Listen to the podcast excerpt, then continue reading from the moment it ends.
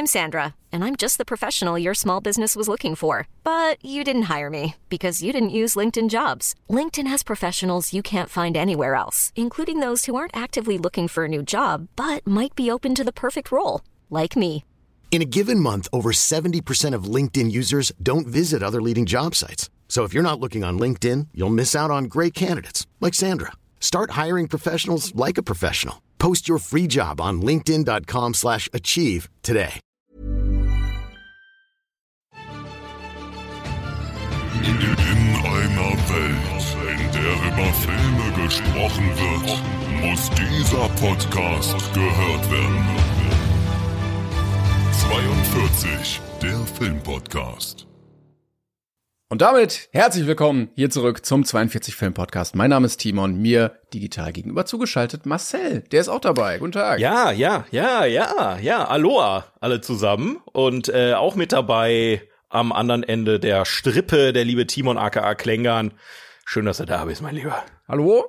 Hallo, ja, ich bin Hallo. auch da. Hallo. Hi, na, wie ist? Ach Mann, jetzt habe ich mir gar nicht das angeguckt, worüber ich noch mit dir reden wollte, ähm, denn wir haben ja letztens über den Trailer von Dune geredet. Und ja, es ist hast jetzt du Dune schon gesehen, Dune 2? Dune habe ich, hab ich mir jetzt angeguckt, genau, wollte ich äh, dann nächste Woche drüber reden. äh, ich hab, aber irgendwie waren alle nackt. Ich habe so eine ganz komische Version gedownloadet, ich weiß nicht. Ja, das Ähm, wird aber richtig sein. Die hatten ja grundlegend nicht so viele Kleidung und auch nicht so viel Budget. Das, ähm, vielleicht mussten die ja dann einfach auf die Kostüme verzichten. haben wir im Kostüm-Department ein bisschen gespart, ja. ja, genau. Ähm, nee, aber es kam ein neuer Tra Tra Trailer, Trailer, Trailer. zu äh, Oppenheimer. Den wollte ich eigentlich Oh. noch gucken, aber habe ich irgendwie vercheckt. Lass einfach. Lass, lass das sein. Nee, lass das ich will das sein. sehen, ich will das sehen. Mann, bist du echt so Trailer, Trailer-affin? Ja, ja. Boah, ich, ich denk dann immer so, wenn ich das jetzt mir anguck, dann wird mir ein wesentlicher Teil des Films verraten. Habe ich immer voll Angst vor. Nee, mich, mir hilft das, dass ich noch mehr Bock hab auf den Film. Ich vergesse das eh bis dahin wieder und ich merke mir dann nur emotional ähm, dieses Gefühl, was ich in dem Moment empfunden habe. Alles andere ist egal. Ja, ja ich, ich lasse mir das Gefühl einfach ein bisschen fürs Kino noch da, falls es mal wirklich so weit kommen sollte, dass das äh, irgendwie mir doch gespoilert wird im Kino. Aber naja, ich freue mich auf jeden Fall sehr auf Oppenheimer, gerade auch wegen meinem Lieblingsschauspieler Matthias Schweighöfer, der auch mitspielt. Ah ja, toll. Ne, das wird fantastisch. Ja. Der hat echt eine Rolle bekommen. Der hat wirklich eine Rolle im Oppenheimer. Ey, der wird noch groß in, äh, in äh, hier USA. Ja, ich sag dir das. Das ist unsere große Hoffnung in Amerika, nach Ralf Möller direkt. Ah, ja, aber der hat's geschafft. Der chillt halt mit dem Arnie. Der hat's geschafft, der Best Friends mit Arnie und bei Wetten, das kann er auch immer erzählen, dass er bei Gladiator mitgespielt hat. Ja, Ne? da. Ja. Ja, super. ja, mein lieber, mein lieber Gladiator, ne? Ja, mein lieber, mal. Ähm, ja, wir ähm, wollten- da sind wir. Wir wollten noch mal äh, etwas von letzter Woche aufgreifen, denn wir hatten Yes, ja letztens yes. den 42er über die Lieblingsschauspieler. Von Lieblingsschauspieler, genau. Genau. Mhm. Und ähm, wer- vielleicht, weil wir nicht gegendert haben, hatten wir letztes Mal sehr wenig Frauen. Wir haben gegendert. Wir haben, ich habe ich hab extra gesagt Schauspielerin und Schauspieler und trotzdem habt ihr nur und wir auch, muss man ganz ehrlich sagen, nur männliche äh, Darsteller äh, quasi. Ja, genannt. und wir hatten auch gegeben. gemerkt, irgendwie, es gibt ja so viele geile, die wir eigentlich aufzählen wollten, aber dadurch, dass die Folge schon so weit war und wir irgendwie im Stress und wir wollten Ja. da zum nächsten Kategorie, haben wir einige Till vergessen. Schweiger war es schuld, muss man einfach sagen. Der hat uns so viel Zeit genommen letzte Mal, dass, äh, Ja, irgendwie er und Frauen, das ist keine gute Kombi. Nee, das, das funktioniert einfach nicht. Das funktioniert einfach nicht. Deswegen, wir haben beide so ein bisschen schlechtes Gewissen äh, und dementsprechend wollten wir jetzt noch mal die Zeit einen kurzen Moment nutzen, um euch ein paar großartige Schauspielerinnen ans Herz zu legen, ja, weil das ist auch wichtig. Weil das sollte einfach mehr Beachtung äh, finden. Finden wir beide. Und dementsprechend äh, habe ich mir eine kleine Liste gemacht. Ich glaube, du auch, ne? Ähm, äh, nicht so direkt, aber ich möchte jetzt, ich weiß gar nicht mehr, wen ich genannt habe und wen nicht letztes Mal, aber ähm, falls ich sie nicht genannt habe, ich hoffe nicht, damit ich es jetzt machen kann, ist äh, Frances McDormand. Ähm, Ja, die wollte ich ja. auf jeden Fall genannt haben und ich weiß auch nicht, warum die keiner genannt hat, weil, äh, ich meine, die hat mittlerweile drei Oscars oder so. Und Echt? Die, ich glaube, ja. Äh, Also wer sie nicht kennt, die, äh, die hat die Hauptrolle in ähm, Three Billboards Outside Ebbing, Missouri gespielt. Ein Film, den ihr dringend sehen solltet. Ja, nur mal ein kleiner Tipp von der Seite. Aber die hat auch, wie heißt ich, den neuen habe ich noch nicht gesehen, wo sie auch mitgespielt hat. ähm, ja, ähm, hier, äh, No Nomadland. Nomadland, genau. Und Zwei der, Oscars bei hat sie gewonnen, ja. Genau, und bei den äh, Oscars dieses Jahr war sie auch, also war der Film nominiert, in dem sie mitgespielt hat, Woman Talking. Hat sie, glaube ich, auch mitgespielt, wenn mir nicht alles täuscht. Ich habe übrigens gerade falsch Ähm. geguckt, es tut mir leid, weil ich bei dem Artikel von Three Billboards war. Sie hat vier Oscars gewonnen insgesamt. Vier. Krass. Ja. Ja. Ja, ich habe. Äh, wolltest du noch andere äh, nennen oder soll ich meine Liste kurz einmal durcharbeiten? Ähm, sie wollte ich auf jeden Fall nennen, weil gerade in Three Billboards hat Ja. sie mich richtig umgehauen, weil sie auch nicht so eine klassische Hollywood-Frau spielt, weil Frauen ja gerne in Hollywood auch in so Rollen gedrängt werden. Irgendwie Genau, sie ist ja, ja. die Schöne und ne, sie ist dann irgendwie auch mysteriös oder weiß nicht, also Frauen sind dann entweder so begehrenswert für Männer nur oder halt so, so Ja. taffe Powerfrauen und sie ist irgendwie noch mal ganz anders. Ähm, da fand ich sie sehr, sehr stark. Und wen ich auch sehr gerne immer sehe, ist Tilda Swinton. Ähm, also, die, die liefert auch sehr oft sehr, sehr gut ab. Taylor Swinton, warte mal, ist das Brienne von Tart? Nee. Ja, die sieht so ähnlich aus. Ach, die, ja, doch, ja. Ja, ja. Ich, ich hatte das Gesicht im Kopf und dachte mir, spielt ja auch Brienne, aber Brienne ist ja nochmal. Ist auch Ja, noch, das ist, äh, oh Gott, ähm, ah, scheiße. Warte, warte, warte, warte, ich hab's gleich, ich hab's gleich. Jetzt, jetzt wird gegoogelt. Es ist, ähm, äh, warum steht hier nur der Charakter und wie die, ah, Gwendoline Christie heißt sie. Genau, Gwendolyn Christie, ja. Stimmt, die sehen sich sehr ähnlich, ne? Ja, aber nicht so sehr wie Gwendolyn Christie und äh, Matthias Schweighöfer. Ja, unsere große Hoffnung in Hollywood. Yes. Ja, Taylor Swinton. Äh, ich habe mir ein paar äh, aufgeschrieben. Ähm, wie gesagt, wir wollen das jetzt nur gerade ganz kurz am Rande, deswegen ro rotze ich das einmal runter. Aber es ist nicht so gemeint, ja. Es ist, wir haben einfach nur nicht, nicht viel Zeit.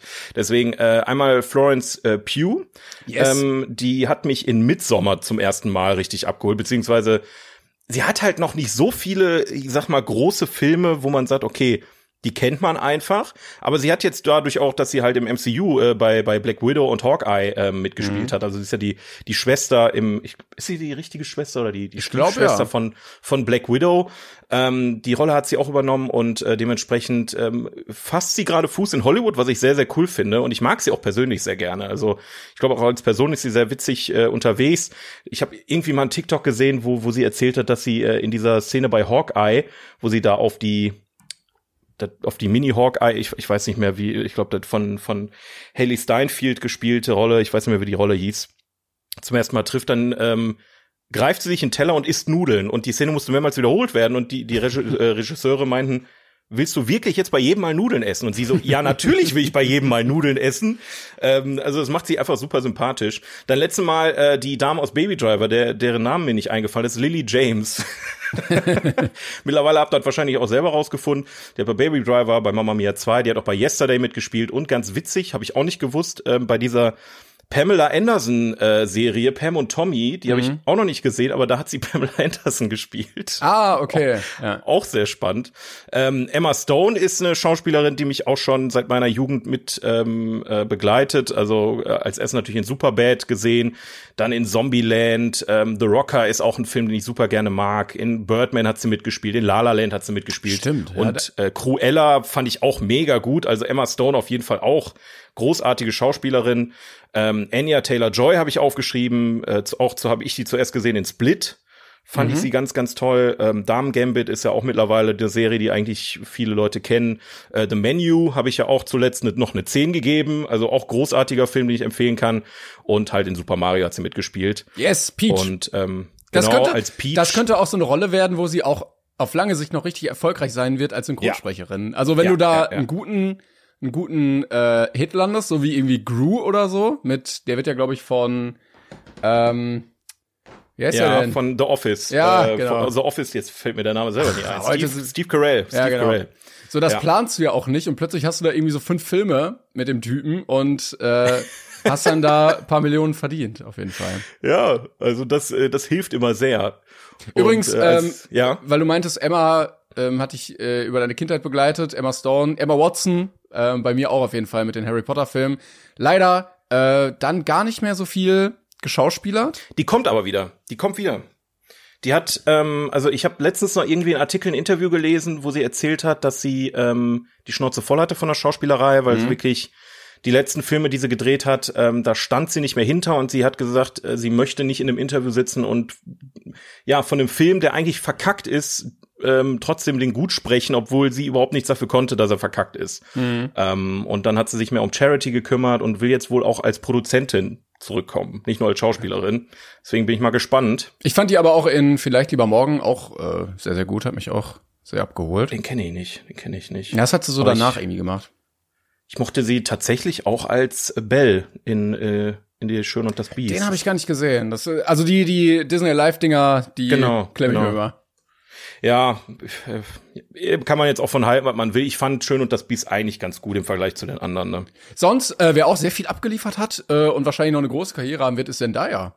Also äh, Ja, in ja, ja. Dune, Spider-Man, Greatest Showman, also die, die hat Kriegt auch auch krasse Rollen, muss man auch einfach sagen. Ja. Ey, die war so eine so eine Disney äh, Schauspielerin in so einer Sitcom und plötzlich spielt die da in den in den Blockbustern mit. Also ich bin ich bin auch äh, guter Dinge, was es angeht. Ja, auf jeden Ähm, Fall. und eine, eine Dame wollte ich noch nennen, die ähm, auch schon etwas älter ist, aber auch schon sehr lange äh, im Filmgeschäft ist, Emma Thompson. Ähm, also natürlich in erster Linie für uns, äh, unserer Generation wahrscheinlich äh, Harry Potter. Ne? Die hat ja diese äh, Lehrerin gespielt, diese Wahrsagerin. Trelawney. Ähm, genau. Ähm, sie hat aber auch in Saving Mr. Banks die Frau gespielt, die sich Mary Poppins ausgedacht hat. Ähm, fand ich auch sehr, sehr schön. Und jetzt auch zuletzt im Matilda Musical als äh, Fräulein Knüppelkuh. ähm, also die kann so richtig toll in so, ne, wie ich letztes Mal sagte, in so immersive Rollen reinschlüpfen. Ne? Die, die, die, die, die ist dann diese Rolle. Die hat auch diese komische, zauberhafte Nanny da gespielt, wo du sie auch überhaupt nicht mehr wieder erkennst von der Maske her. ähm, also schon großartig. Ja. Wir können also festhalten, es gibt viele sehr talentierte Schauspielerinnen, äh, Yes. die wir hier auf jeden Fall nicht unter den Teppich fallen lassen wollen. Genau, deswegen haben wir das nochmal aufgerollt. Ähm, und ihr dürft, wie gesagt, natürlich weiterhin äh, gerne unter dem Post von der letzten Woche eure Lieblingsschauspielerinnen, aber natürlich auch Lieblingsschauspieler noch äh, verfassen. Und wir haben Yes. ja noch diese Woche den 42er, den ihr auch beantwortet habt. Vielen Dank dafür, das machen wir später. Ja, Ähm, ja, genau, der kommt noch. Aber erstmal wollte ich dich fragen, Marcel, was, was hast du geguckt die Woche? Ah, schön. Das nett, dass du fragst. Ja. Das ist nett, dass du fragst. Ich war im Kino. Ich, ich war im Kino. Du hast mich Timon. gefragt, ob ich mitkommen wollte. Ich hatte keine Zeit leider. Ja, und du hast gesagt, was, was sprichst du mich an? Wir nehmen nicht auf. Äh, ich möchte keinen Kontakt mit dir außerhalb des Podcasts. äh, nee, ich, du konntest leider nicht, deswegen bin ich dann doch äh, mit meiner Freundin alleine reingegangen. Und ähm, was war das schön? Oh mein Gott. Ähm, ich, ich, ich sag mal so, ich habe schon lange keinen so schönen Kinobesuch mehr gehabt, weil ich ähm, einen Film gekriegt habe, der wunderbar war. Ich habe ähm, keine nervigen Leute um mich rum gehabt. Also wirklich Lifehack, meine Lieben. Lifehack, Film im Originalton gucken. Ich schwöre es euch. Der Film ist gerade angelaufen. Es ist Guardians of the Galaxy Manta Manta 3. 2. Manta Manta 2, Entschuldigung, ich habe mich gerade versprochen. Manta Manta 2. Nein, Guardians of the Galaxy 3 äh, und wir waren zu viert im Kinosaal. Und es war so entspannt und so nice, ähm, das einfach sich anzugucken, ohne irgendwie gestresst zu sein. Das ist einfach, das ist einfach wunderbar. Naja, aber zum Film selber, ähm, ich will jetzt nicht zu viel verraten, ne? gerade weil er gerade angelaufen ist. Du willst ihn mit Sicherheit auch noch sehen. Ja, ich muss mal warten ähm, oder gucken, ob ich das schaffe noch zeitlich in nächster Zeit Ja. oder ob ich dann doch den Disney Plus Release mitnehme. Ich, ich gucke ihn im Kino. Ich sag's, also ich, ich war ein bisschen demütig, muss ich ganz ehrlich gestehen, weil Guardians 3 ist ja jetzt auch der letzte Film, nicht nur von James Gunn, der jetzt zu DC gewechselt ist, ne? Also vielleicht sogar der letzte gute MCU-Movie, den wir die nächsten Jahre vielleicht kriegen werden. Ich hoffe nicht, aber fühlt sich zumindest gerade so an.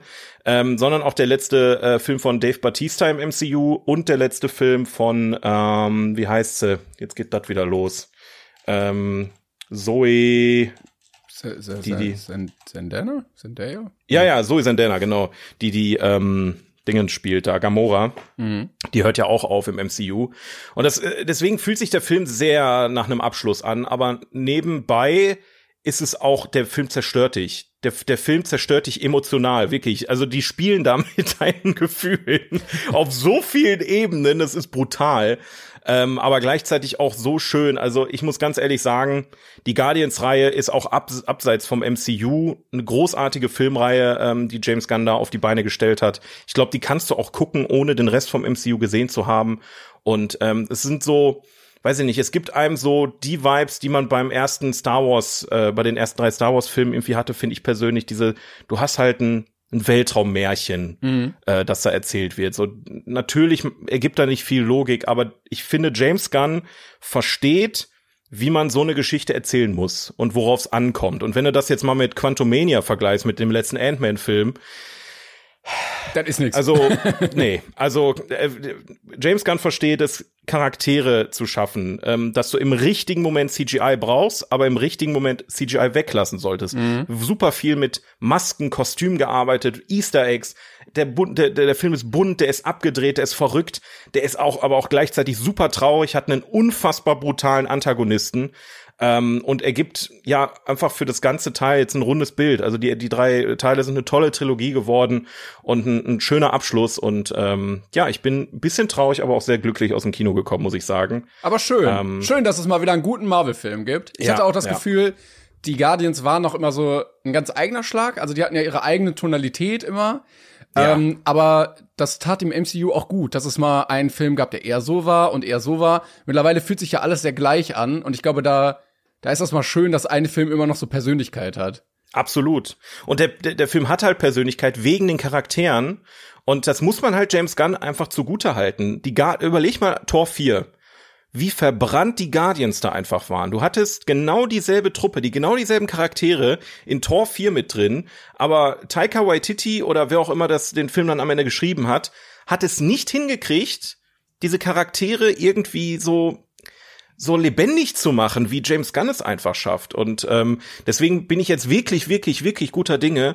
Vielleicht jetzt nicht die ersten DC-Filme, die wir die nächste Zeit sehen werden, aber ich glaube, ähm, wenn James Gunn dieses Gefühl und diese diese Art Filme zu drehen aus ähm, DCU im Prinzip äh, übertragen kann, mhm. ähm, wäre das fantastisch. Und ähm, ist schade für Marvel, aber trotzdem schön, dass James Gunn noch weiter weiter Filme macht.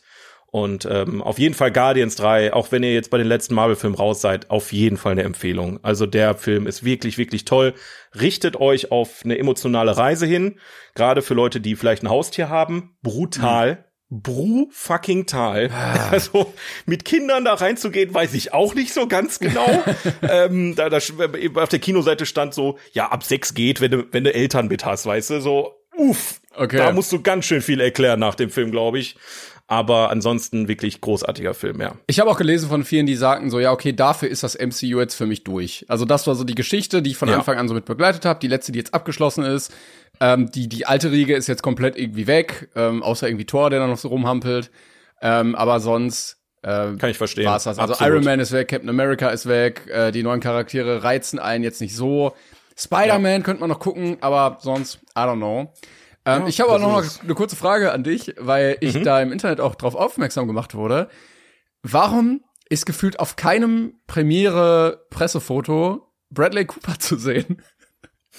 also, äh, Vin Diesel, der drei Wörter äh, in diesem Film sagt, ist auf jedem Foto drauf von jeder Gruppe. Aber Bradley Cooper hält sich so zurück, obwohl der äh, Rocket spricht. Ich glaube, der hatte einfach keinen Bock drauf. Kann das sein? Ähm, ich kann, also ich kann nur spekulieren gerade ich will jetzt nicht zu viel spoilern, aber Rocket spielt in diesem Film eine riesige Rolle. Ja, aber das ist schon bei den letzten Filmen auch so gewesen. Näher, aber nicht so. Nein, nein, nein, nicht da, nein, nicht, dass er die Rolle spielt, aber dass Bradley Cooper nicht auf den Fotos war. Ach so, das gut, okay, das das weiß ich nicht. Also ich hätte jetzt spekuliert, dass er vielleicht Schiss hat zu spoilern, weil wirklich viel Potenzial ist, ähm, in Interviews mal was zu droppen, was ne, das, ich meine, ist jetzt nicht so krass wie bei Endgame, so wenn mal was gedroppt wird. Ja, aber okay, dann also wirklich, so. er steht aber nie auf diesen Gruppenbildern drauf. Es gibt so viele Gruppenbilder und er, er ist nie da drauf. er ist einfach immer woanders. I don't know. Er hat einfach kein, wirklich keinen Bock mehr auf diese Scheiße. Er macht seine Filme und dann soll die bloß alle in Ruhe lassen oder so. Ich, ich keine Ahnung, Mann. Ich weiß es auch nicht, aber Frage. es ist richtig weird. Ist eine gute Frage. Ja gut, habe ich noch gar nicht mitgekriegt. Also ich weiß, dass äh, ähm, Vin Diesel jetzt sich wirklich krass nach vorne drängt, ne? Also so viele Interviews, wie ich mit dem gesehen habe jetzt zu dem Thema, ist wirklich und er sagt halt immer nur denselben Satz in dem Film. So was willst du denn fragen so? Aber guter Paycheck äh, für ihn trotzdem. Naja, ja, das das sowieso. Aber äh, freut mich, dass er dir gut gefallen hat und dass ich auch weiß, dass man sich den guten Gewissens angucken kann. Er ist mittlerweile, wir haben ja hier unsere IMDb Top 250 Liste, er ist da drauf gerade eben. Was? Ja. Lol, ja gut, okay. Wir, aus Erfahrung wissen wir, das könnte auch schnell tatsächlich. ja, Platz 135 liegt er gerade. Wir hatten das Krass. ja auch bei Top Gun, der ist dann auch nochmal deutlich abgesagt. Ähm, aber das kann, das kann zumindest äh, schon mal ein gutes Zeichen sein, dass er jetzt gerade da ist. Es, es freut mich wirklich und ich bin aus dem Kino gekommen und ich, ich struggle immer noch mit mir selber und überlege, ist es der beste Teil der Reihe, ne? Ah, ich glaube, das ist auch Ansichtssache, oder? Also der erste, Ja, der ja, war schon ist klar. sehr cool. Ja, also genau das ist es halt. Ich denke, also mein Gedankengang war der, entweder der erste oder der dritte. So, der zweite, der ist noch mal, der ist zwar auch gut, aber der ist noch einen Ticken schlechter. Und ich denke halt immer so beim ersten Teil, der Film ist natürlich automatisch geiler, weil du die zum ersten Mal siehst. Ja. Die Charaktere werden eingeführt. Du hast zum ersten Mal dieses, diesen Wow-Effekt, wenn die aufeinandertreffen und so weiter. Aber der dritte Teil ist einfach auf so viele Art und Weisen fantastisch. Also gut. ganz, ganz schwer. Ich habe die jetzt gerade gleichermaßen bewertet, aber es könnte sein, dass mir der dritte dann am Schluss endlich doch ein bisschen besser gefallen hat. Aber das, glaube ich, wird die Zeit geben. Muss man sagen lassen. Genau, muss man erstmal sacken lassen. Äh, ich habe noch noch eine andere Sache gesehen, die ich kurz ansprechen möchte, weil ähm, dadurch, dass äh, Dave Batista jetzt ja nicht mehr im MCU ist, gibt es, da gibt's ja auch einen Grund, weswegen, weil er hat persönlich gesagt, er möchte als Schauspieler jetzt ernster genommen werden. Ähm, als als Drax mochte ich ihn immer super gerne. Also ich, Ja. also ist einer meiner Lieblings-MCU-Charaktere, wenn ich ehrlich bin, weil ich bekack mich jedes Mal, wenn, wenn da irgendwelche Sprüche kommen oder der Charakter ist so witzig, finde ich. Ähm, und dementsprechend habe ich mir mal einen Film angeguckt, wo er auch letztens mitgespielt hat und das ist Knock at the Cabin. Äh, Knock at the Cabin ist ein, ein M. Night Shyamalan-Film. ähm, wer diesen Mann kennt oder seine Filme geguckt hat, der weiß, der ist so, eigentlich müsste es ein Regisseur sein, der mir persönlich richtig gut gefällt, weil er so immer so abgefuckte Filme hat mit so krassen Plot-Twists und weiß der Geier was. Aber ich bin ganz ehrlich, ähm, ich weiß nicht, was du von ihm hältst, aber ich habe noch nicht einen Film von ihm gesehen, der mich wirklich abgeholt hat. Oh, okay. Ja, ich dachte, das wäre eigentlich so ein Film. Also ich glaube, es geht um eine Familie, die irgendwie in so einer Hütte im Wald ist und dann kommen so Leute vorbei, glaube ich. Genau. Ne? Also so ein bisschen, am Anfang fühlt sich so ein bisschen an wie Funny Games, Ja. wenn ich ehrlich bin. Ähm, nur nicht so krass, also die, die, diese Bedrohlichkeit ist einfach nicht so krass da, finde ich, wie bei, bei Funny Games. Also Funny Games ist nochmal eine ganz andere Marke. Äh, aber bei Knock in the Cabin ist halt genau das. Ähm, da ist eine Familie mit ähm, einem ähm, äh, homosexuellen Ehepaar, mit einem Kind und ähm, dann kommen da Leute hin, vier, vier an der Zahl, ähm, und die wollen mit denen reden. Aber die sind halt auch bewaffnet. Und ähm, ja, dann wird das halt ähm, ein bisschen, ich sag mal, abge, abgefahren. Abgefahren. Ich, ich persönlich ähm, muss sagen, ich habe eigentlich den Twist am Ende schon relativ schnell durchschaut, weil es eigentlich sehr offensichtlich ist. Ich glaube, ich bin da jetzt nicht das Supergenie, aber es ist so, wer die vier sind und warum die da sind und wofür die stehen, wird relativ schnell klar.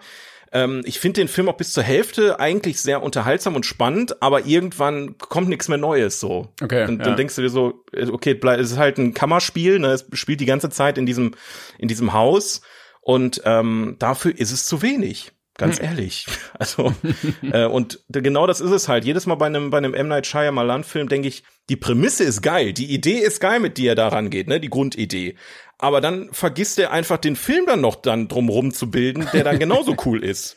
Irgendwie, irgendwie jedes Mal bei The Village oder bei Science oder bei Six Sense oder so, irgendwie verliert der Film mich immer irgendwie so bei der Hälfte und dann wird es immer nur so eine 5 oder eine 6. Ich habe jetzt Knock at the Cabin eine 6 gegeben. Ähm, der hat schon seine, seine Momente, aber ähm, ja, grundlegend ist halt auch so ein Ding, das weiß ich nicht, kann man mal machen, aber Äh, schade. ich hatte mir gerade mal seine, seine Filmografie angeguckt. Der hat ja auch den, den Avatar-Film verbrochen. Also oh Gott, den hat er ja auch gemacht. den, ne? den Airbender. Also das, das war ja wirklich ähm, grausam. Das war wirklich schlimm. Split, Split habe ich auch von ihm gesehen. Den fand ich eigentlich echt cool. Stimmt. Split war gut. Okay, den muss ich ihn lassen. Den hat er auch gemacht. Stimmt, habe ich, hab ich nicht mehr dran gedacht. Aber da hat er auch viele gute Schauspieler gehabt. Also sowohl Ja. ähm, äh, James James, McAvoy. McAvoy als auch Anna Taylor-Joy haben Ja. da sehr, sehr gut gespielt.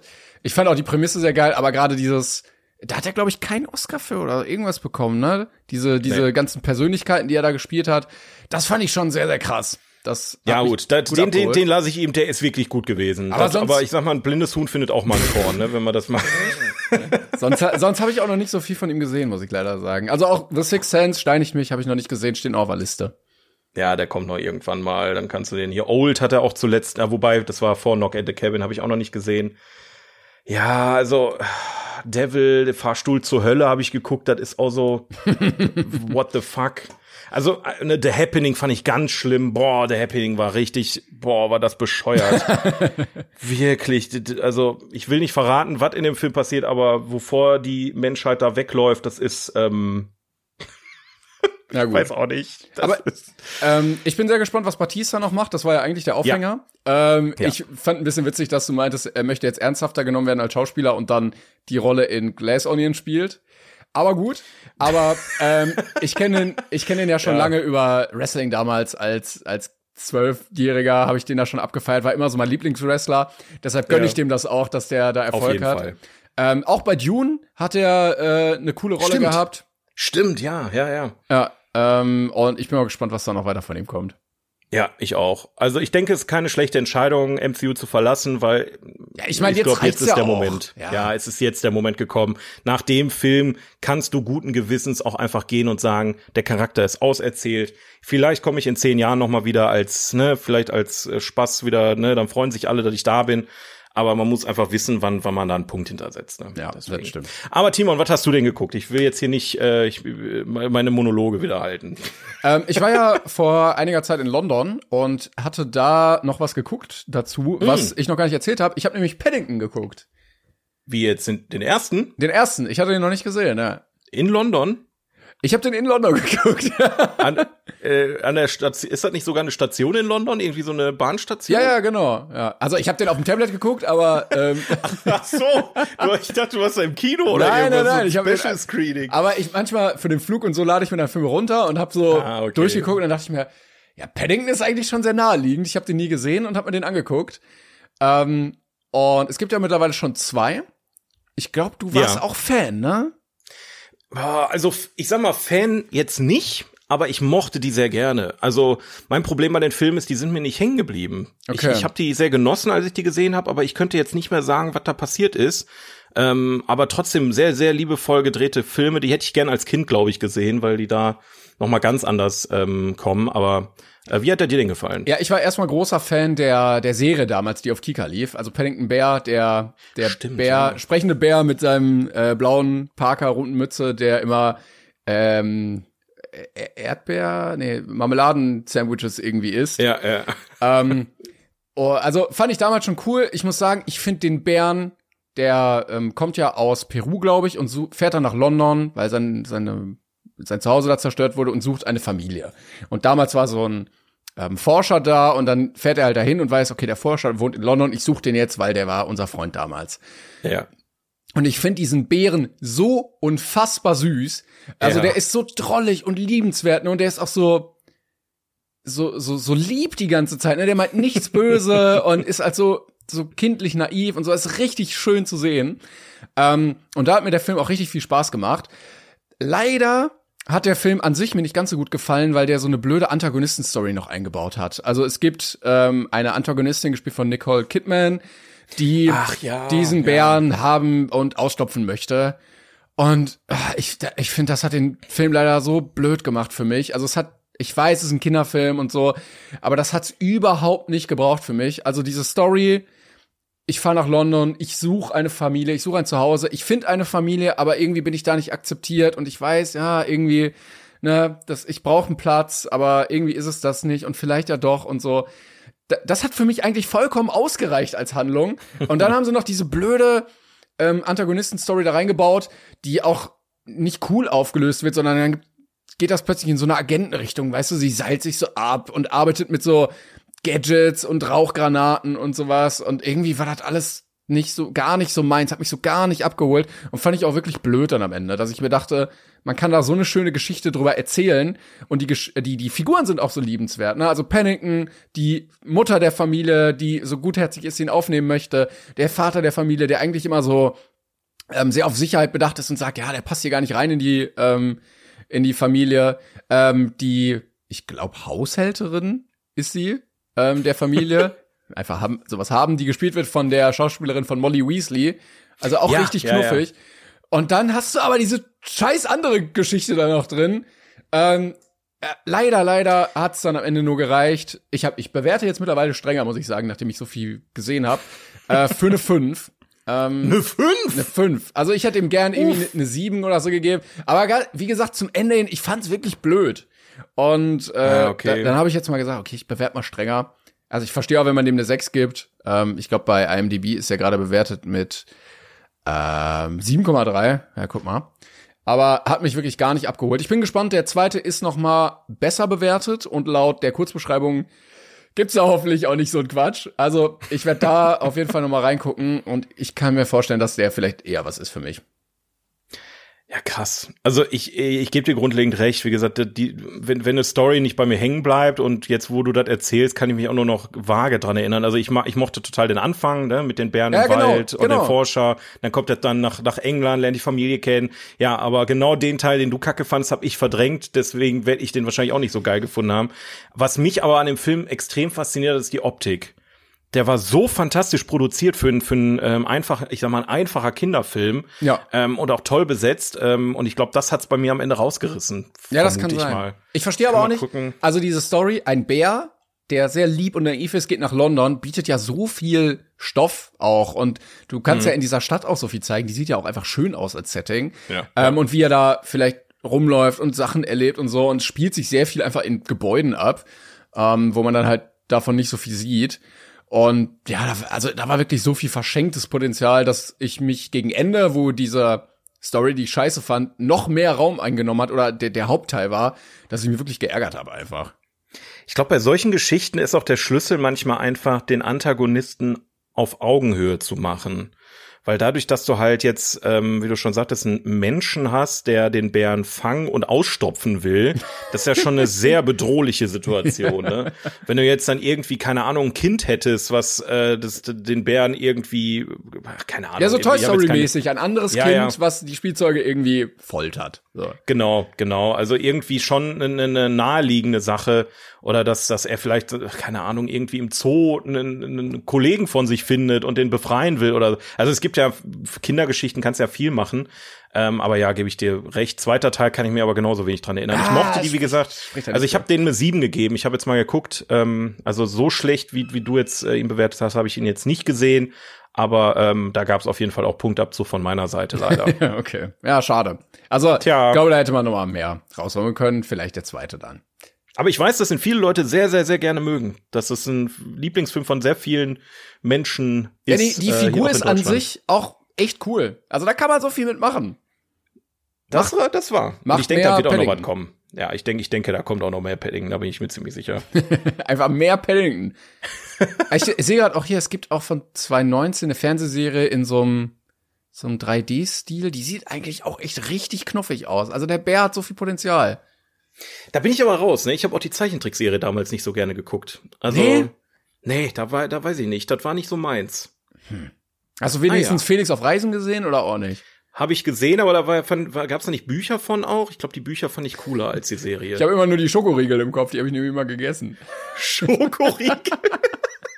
Ja, Wir reden schon von, von, dem, von demselben Felix und nicht von dem Katzenfutter, oder? ja, ja, ja, ja. Okay, nicht, dass, dass du da irgendwas einen Katzensnack dann in dich reingestopft hast als Kind oder so. Das, äh, Warte, ich suche, ich such, ob ich die finde. Ja, ich glaube, die gibt's hier. Also Schokoriegel von also dieser Stoff Plüschhase, ne? Genau. Der um die um Welt gereist ist. Briefe von Felix hieß das. Ja.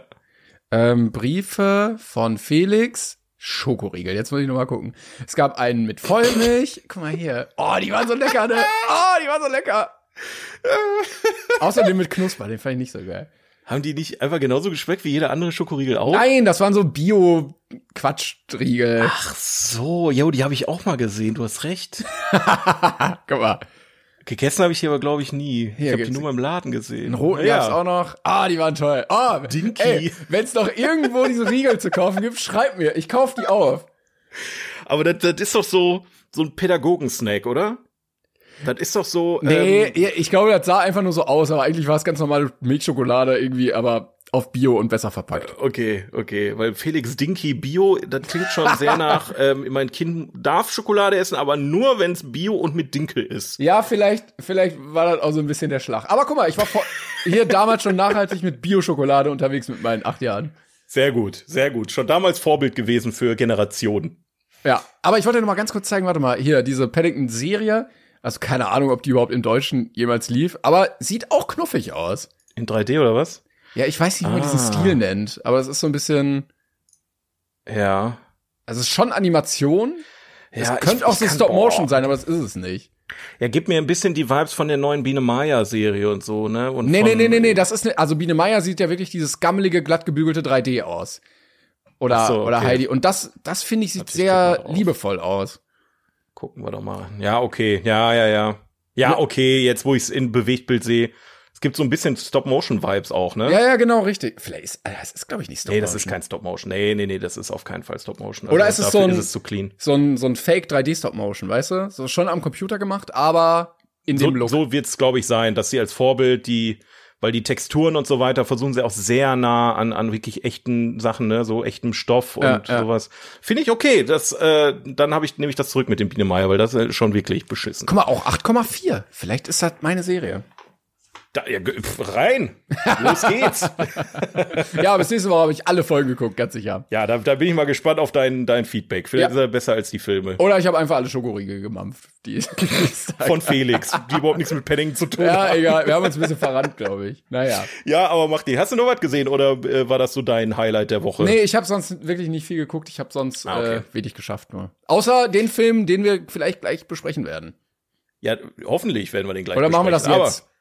Ja, ich, pass auf, lass uns kurz, ähm, ja, oder sollen wir den 42er hinten dran hängen? Wir machen den Mir hinten dran. egal. Ja. Okay, dann hängen wir heute den, oder sind wir heute mal ganz verrückt und hängen äh, unseren 42er der Woche hinten dran. Da erfahrt ihr dann auch, was die Aufgabe für nächste Mal ist. Aber dann, bevor es nachher zu viel wird, möchte ich dann eine Sache vorwegnehmen. Äh, wir würden gerne nächste Woche wieder Plot Twist spielen, Yes. äh, meine Damen und Herren.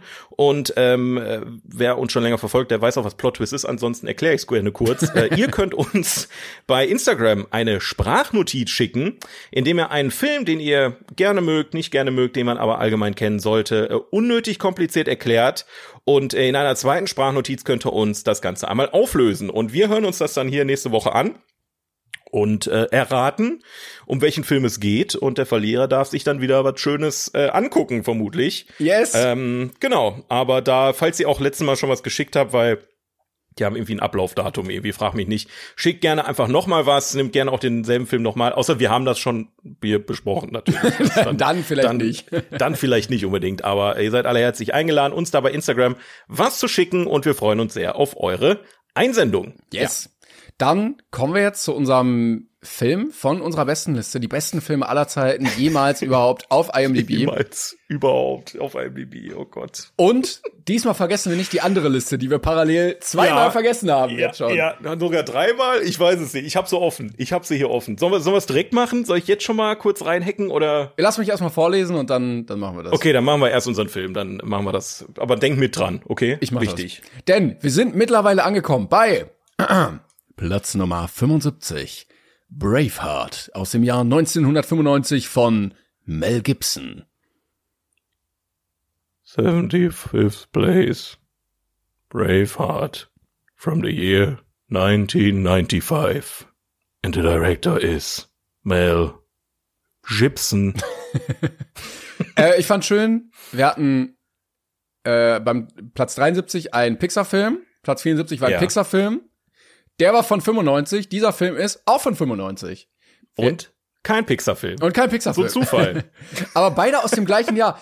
Toy Story und Braveheart sind aus dem gleichen Jahr. Das habe ich auch überhaupt nicht gerafft. Das, jo, du hast recht. Das fühlt sich auch überhaupt nicht so an. Nee, ne? Ich, ich glaube, du hattest, du hattest vor Ewigkeiten mal irgend, bei irgendeinem Film gesagt, irgendwie ist, fühlt sich der Film an, als wäre der viel älter. Ja. Äh, was hauptsächlich daher rührt, weil er in einer Zeit spielt, der, also die halt jetzt nicht gerade um die Ecke ist, ne? Aber ähm, ja, du hast recht. Fühlt sich nicht nach 1995 an, der Film. Nee, ich hätte ehrlich. auch gedacht, irgendwie so 70er, 80er vielleicht. Eher 80er. Ich habe eher auf, äh, weil, weil äh, Mel Gibson ja auch die. Ähm, Der ist ja Fukuhila. das, das wollte ich jetzt nicht, das sagt, meinte ich jetzt nicht, aber der hat doch äh, Aber Lethal schon. Weapon hat er doch gemacht. Ähm, die ich übrigens sehr, sehr gerne mag. Ähm, und die waren ja auch eher 80er. Ja, das stimmt. Deswegen- Aber auch, vielleicht auch wirklich wegen der Frisur, dass die so ein bisschen an die 80er einfach erinnert von so deutschen Bundesligaspielern, die so rumgelaufen sind. Aber ganz ehrlich, Braveheart ist doch wirklich nur Game of Thrones mit Fukuhila, oder? Ja, lass uns da gleich drüber reden. Ich mach kurz die Ja. Kurzbeschreibung hier. Mach Ähm, mal.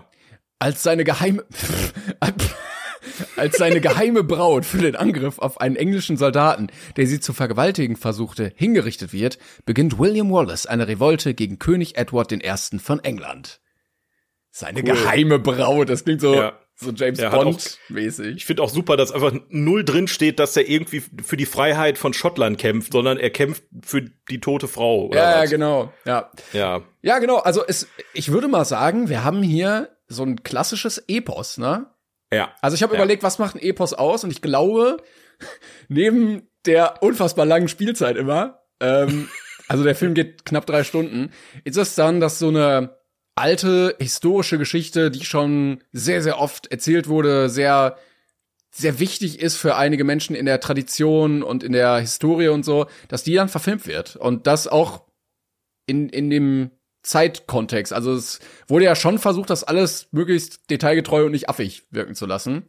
Ja, ja. Ähm, Und äh, genau, du hattest gesagt, das Motiv wurde gar nicht so richtig erklärt. Also eigentlich war er ein klassischer Freiheitskämpfer in der schottischen Geschichte, der ähm, ja, keine Ahnung, also schon schon sehr legendäre Person so in der schottischen Geschichte des Landes. Aber we- weißt du, ob das jetzt, ist es true, was da passiert ist? Weil der Film fängt ja, Ja, ja. an, wo gesagt wird, ähm, äh, wie, wie, wie, wie ging das nochmal? Die, die Leute, die Geschichte schreiben, die haben den Krieg meistens gewonnen und wollen nicht, dass die Wahrheit ans Licht kommt oder irgendwie sowas. Ja, ich hatte Deswegen war ich danach- mir die ganze Zeit nicht sicher. Ich hatte Ja. danach ein bisschen gelesen. Ähm, also den Typen gab es wirklich. Er war wirklich Freiheitskämpfer. Er ist wirklich gegen Edward I. in den Krieg gezogen. Ähm, Krass. und auch das Ende, wie es im Film gezeigt wird, ist so dokumentiert. Wo man sich nicht so ganz sicher ist, ist seine Jugend, ähm, weil es da einfach nicht so viel Überlieferung gab, also wo er geboren ist, was er so die ersten Jahre und so gemacht hat. Ah, das mit der Frau weiß ich jetzt auch so genau nicht. Ähm, Aber äh, ansonsten war das eigentlich schon sehr, sehr akkurat. Auch die anderen Akteure, ähm, die für oder gegen ihn sind, sind auch so dokumentiert. Also auch obwohl das so lange her ist, gibt es zeitgeschichtliche Überlieferungen davon, ähm, was man manchmal nicht so ganz glauben mag, dass das wirklich so war. Aber haben sie wohl sehr, sehr gut hinbekommen.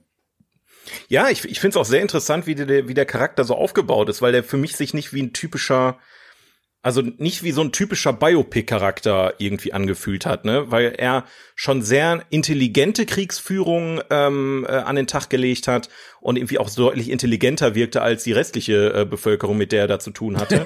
ähm, und daher halt auch schnell der Anführer der ganzen äh, Truppe war und ähm, mit seinen Worten und mit seinen Ansprachen im Prinzip alle motiviert hat, ähm, da für die Freiheit zu kämpfen, sich aus der Tyrannei Englands zu befreien, etc. pp.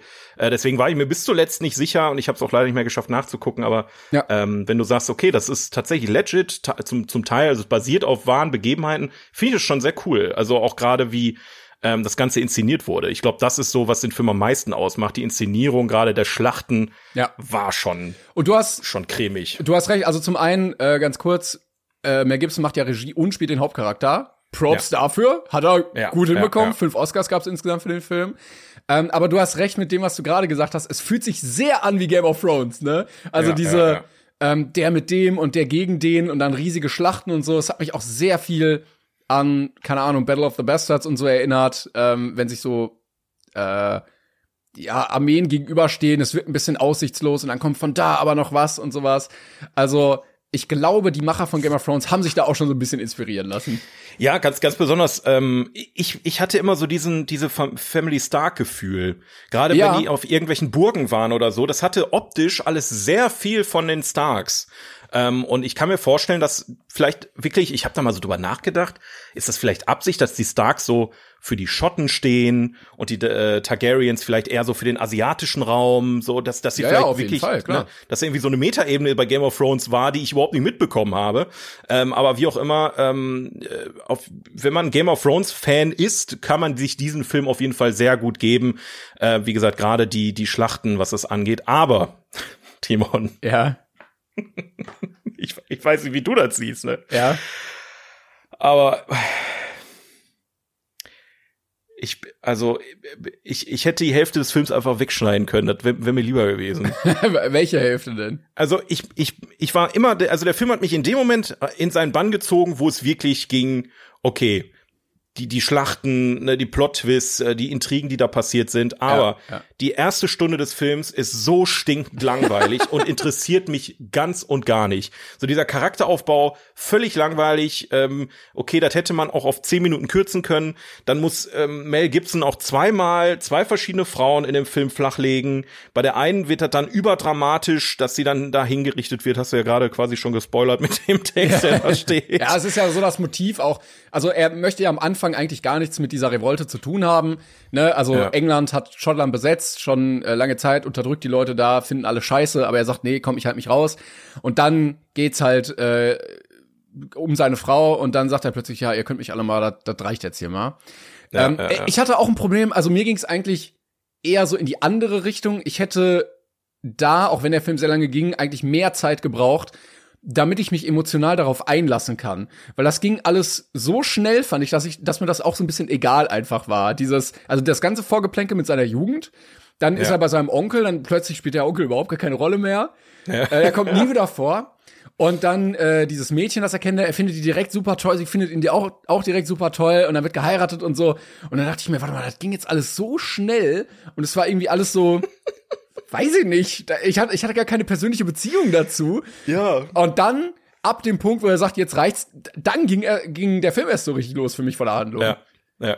Aber ich verstehe auch, dass du sagst, ja, dann kann man das doch einfach weglassen. Also, dass Ja, man das nicht noch so- mehr dranhängt, sondern dass man es einfach weglässt. Ich, also ich bin immer der Meinung, in der Kürze liegt die Würze. So. Und in so einem Epos-Film, wie es jetzt bei Braveheart der Fall ist, fangen die immer an mit Es war einmal Adam und Eva. Dann äh, irgendwann wurde der Junge geboren. So, da, da, da werden Sachen erzählt, die völlig irrelevant sind. Ich meine, du brauchst doch für diese Szenen keinen anderen Beweggrund, als dass er für die Freiheit Schottlands kämpft. Er selber sagt doch mehrmals im Film, wir haben eine hundertjährige Tyrannei, wo Leute gefoltert und vergewaltigt glaub und getötet dass, wurden. dass das immer so sein Motiv war, dass er nie aufgibt. Und ich fand das auch nicht schlecht, dass es zumindest am Ende einiges erklärt. Zum einen, dass er als Kind gesehen hat, wie diese ähm, ganz am Anfang diese ganzen Typen da hintergangen wurden. Der hat die alle eingeladen, der König zum Verhandeln, hat die alle umgebracht. Dass er immer im Hinterkopf hat, du kannst dem nie vertrauen. Der ist völlig zurück, völlig rücksichtslos. Und das mit dem äh, Tod an seiner Frau, er immer im Kopf hat, ich werde nicht verhandeln. Ich werde hier nicht, auch wenn die mir Gold und Land und so bieten, werde ich nicht plötzlich sagen, yo, alles klar, was soll's, weil ich niemals mich dem beugen werde, der meine Frau umgebracht hat. Also das als Motiv macht schon, oder als, als äh, Rechtfertigung für sein Handeln, macht schon Sinn, das im Hintergrund zu haben. Aber Ja, ja. Äh, es war halt schon trotzdem ein langer Aufbau bis dahin. Ja, aber es, sind- es sind ja auch mehrere Gründe genannt, ne? Also, ich meine, wenn wir jetzt schon so weit sind, am Anfang des Films verliert er halt seine Familie. Punkt. Erster Teil. Dann reist er halt um die Welt. Ähm, Wäre übrigens auch interessantes Prequel. Wundert mich, dass da eigentlich nichts mehr kam. So nach dem Motto, keine Ahnung, äh, äh, William on Tour oder World Tour, Braveheart World Tour oder sowas. Ja, Keine er kann plötzlich Französisch, er kann Latein und so, wo Ja. die Schotten noch nicht mal lesen können. Ähm, das ist schon, aber es hilft ihm auch später im Film. Auch das, glaube ich, als Erklärung dafür, weil Ja. dann ähm, eine französische Prinzessin da noch mitspielt, die plötzlich am englischen Hof ist, warum er dann Französisch kann und so. Aber Ja. ja, äh, ich hatte auch das Problem, also ich fand den Film auch cool, ne? Und ich fand auch die Schlachten geil und so und fand das spannend. Aber mich hat der emotional leider gar nicht bekommen. Zum, Nee, also gar nicht. Ja. die, die Liebesbeziehung zu seiner Frau hat mich irgendwie so gar nicht gecatcht. Das war alles so, so einfach und er war so plötzlich so völlig hin und weg von ihr, warum auch immer. Ja, und dann das mit der Blume, dann kriegt er von ihr als Kind irgendwie eine Blume in der Hand gedrückt und das soll dann jetzt der emotionale Wert sein. Also, Genau. Ja, und ich muss auch sagen, der hält ja da auch irgendwie eine Rede, eine flammende Rede, wenn Kämpfer eigentlich gar keinen Bock haben zu kämpfen. Und er motiviert die dann dafür, so, ja, kommt Leute, jetzt hier für Frieden und Freiheit und so. ja.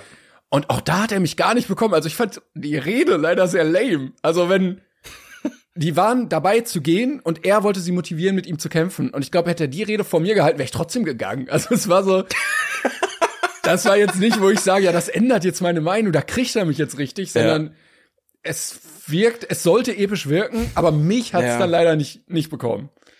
Die, die komplette Art und Weise, wie das Skript, und jetzt, da mache ich mir wahrscheinlich jetzt sehr viele Feinde mit, aber die komplette Art und Weise, wie sich das Skript und die Dialoge angefühlt haben, hat mich immer sehr an diese Groschenromane erinnert.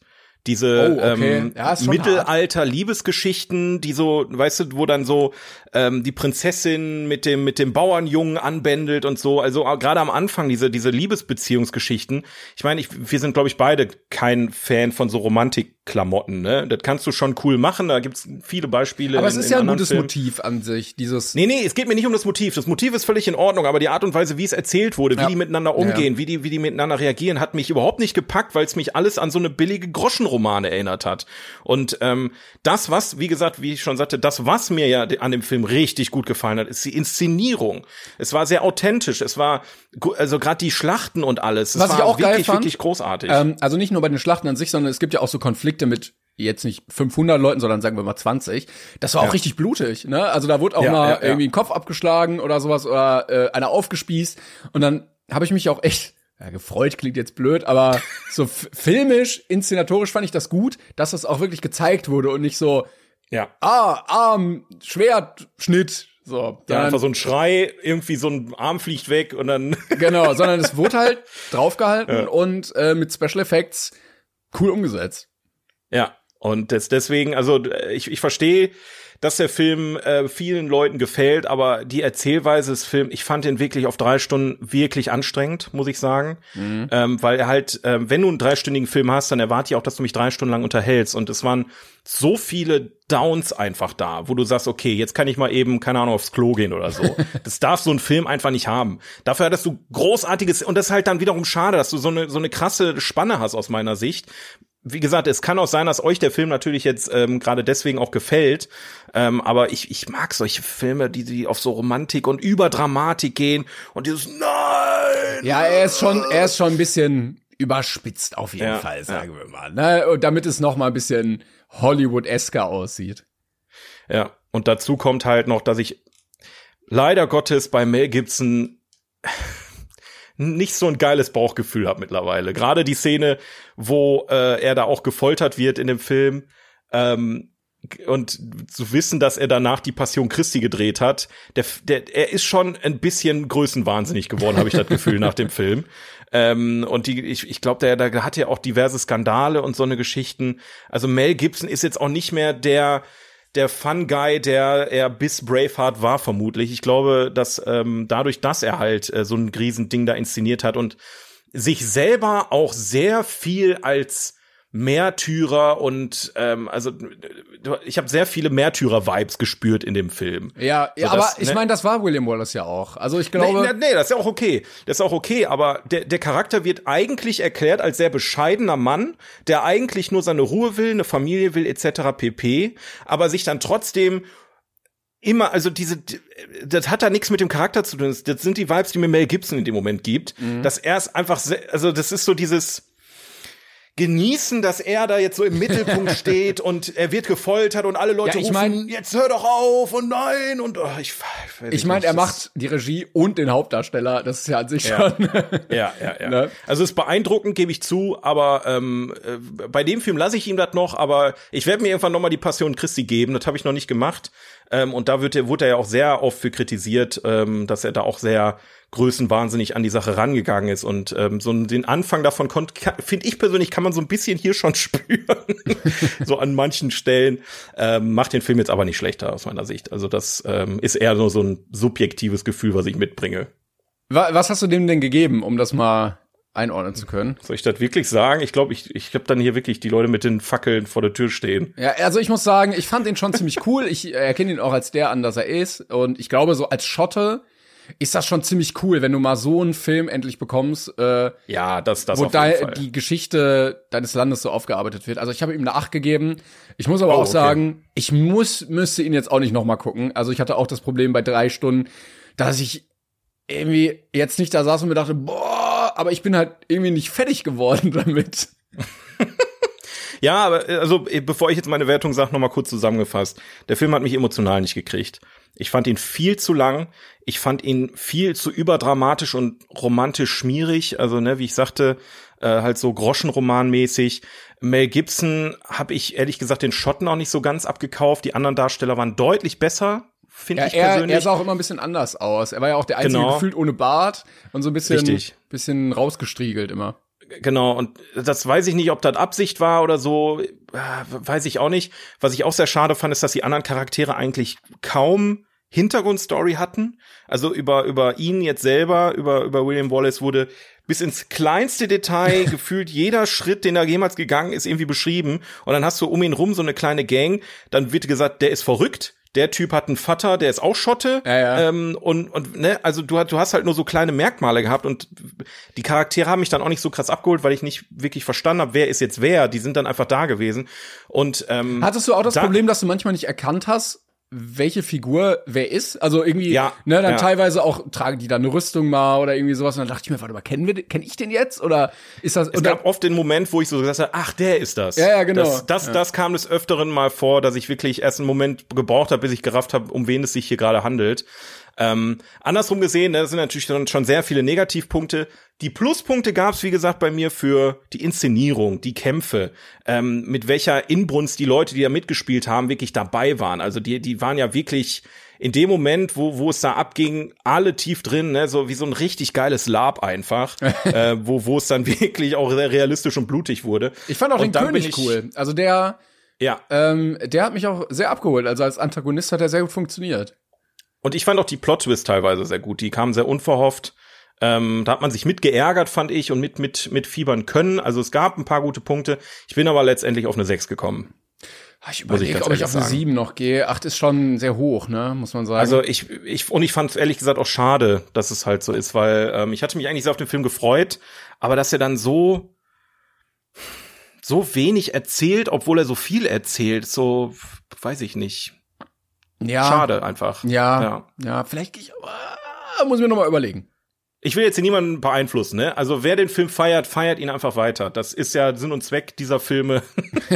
Deswegen Ja. machen wir das hier ja. Äh, nur weil mir ja jetzt nicht so gefallen hat. Also ähm, ja, mich hat er nicht abgeholt. Ich denke mal, er wird auch relativ schnell wieder aus meinem Gedächtnis äh, verfliegen. So die Schlachten werden bei mir im Kopf bleiben. Ähm, ich hatte immer so ein bisschen die Herr der Ringe 3 Vibes mit drin, wobei es da natürlich noch mal eine, eine ganze Ecke brutaler zugeht, weil es halt keine anderen Menschen sind, sondern Orks. Aber Aber ähm, ist auch alles äh, danach passiert, ne? Also Richtig. Das wahrscheinlich inspirierend. genau, also da muss man auch erstmal so ein Ding machen, ohne Game of Ja. Thrones, Herr der Ringe als Vorlage zu haben. Das stimmt, das stimmt. ja. Na gut, das dazu. Ähm, was haben wir denn parallel auf unserer anderen Liste? Wir hatten ja jetzt Ja, ein paar ja, Mal ja. nicht drüber gesprochen. Genau, also wir holen jetzt noch mal ein bisschen äh, auf. Auf Platz 73 hatten wir auf der IMDb-Liste Coco vor zwei Folgen, genau. Ähm, und auf der anderen Liste haben wir Saving Private Ryan, also ähm, äh, wie heißt er auf Deutsch? Der Soldat James Ryan, oder? Der Soldat James Ryan, danke.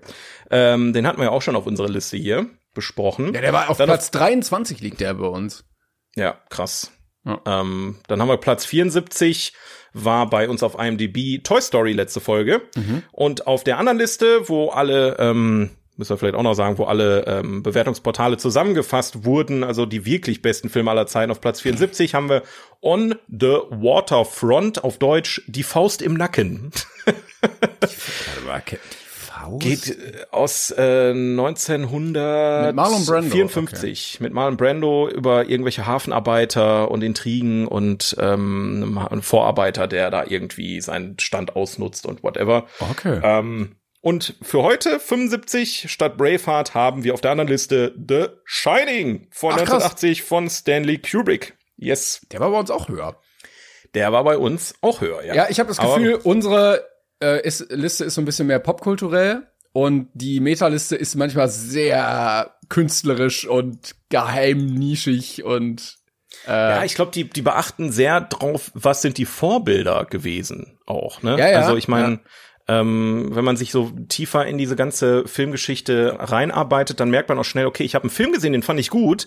Dann habe ich den anderen Film gesehen und denke mir, okay, offensichtlich basiert der eine auf dem anderen und der andere ist doch irgendwie besser. Und wenn man die halt nicht gesehen hat, ist klar, dass Popkultur gewinnt, weil die Leute, ne, die, die mehr Filme gucken, die kriegen meistens dann auch die bessere Bewertung.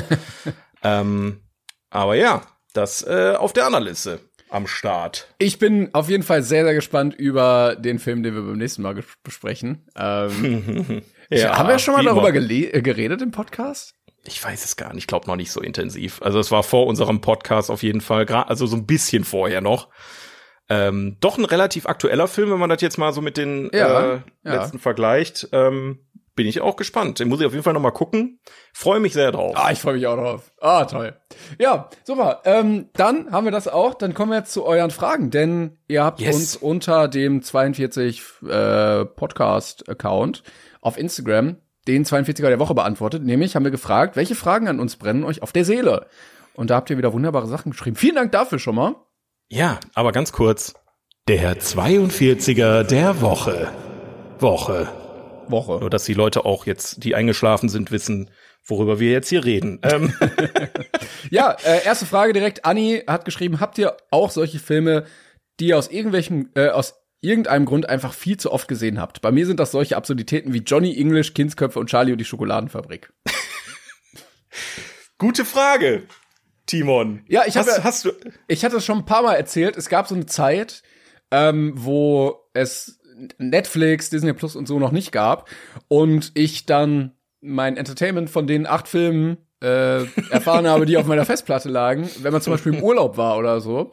Und ich deshalb sowas wie Megamind oder Kindsköpfe oder äh, Avatar viel zu oft geguckt habe auf äh, winzigen dreckigen Bildschirmen. Aber ähm, ja, das sind das sind so Filme, die die habe ich sehr sehr oft gesehen.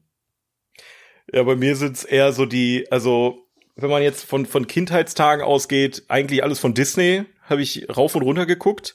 Aber wenn ich jetzt so an aktuell an, an mein aktuelles Ich denke und was ich so immer wieder gucke, sind einfach die Helge Schneider Filme. Ich, ich kann mich davor nicht Wie oft verstecken. Das guckst du die denn?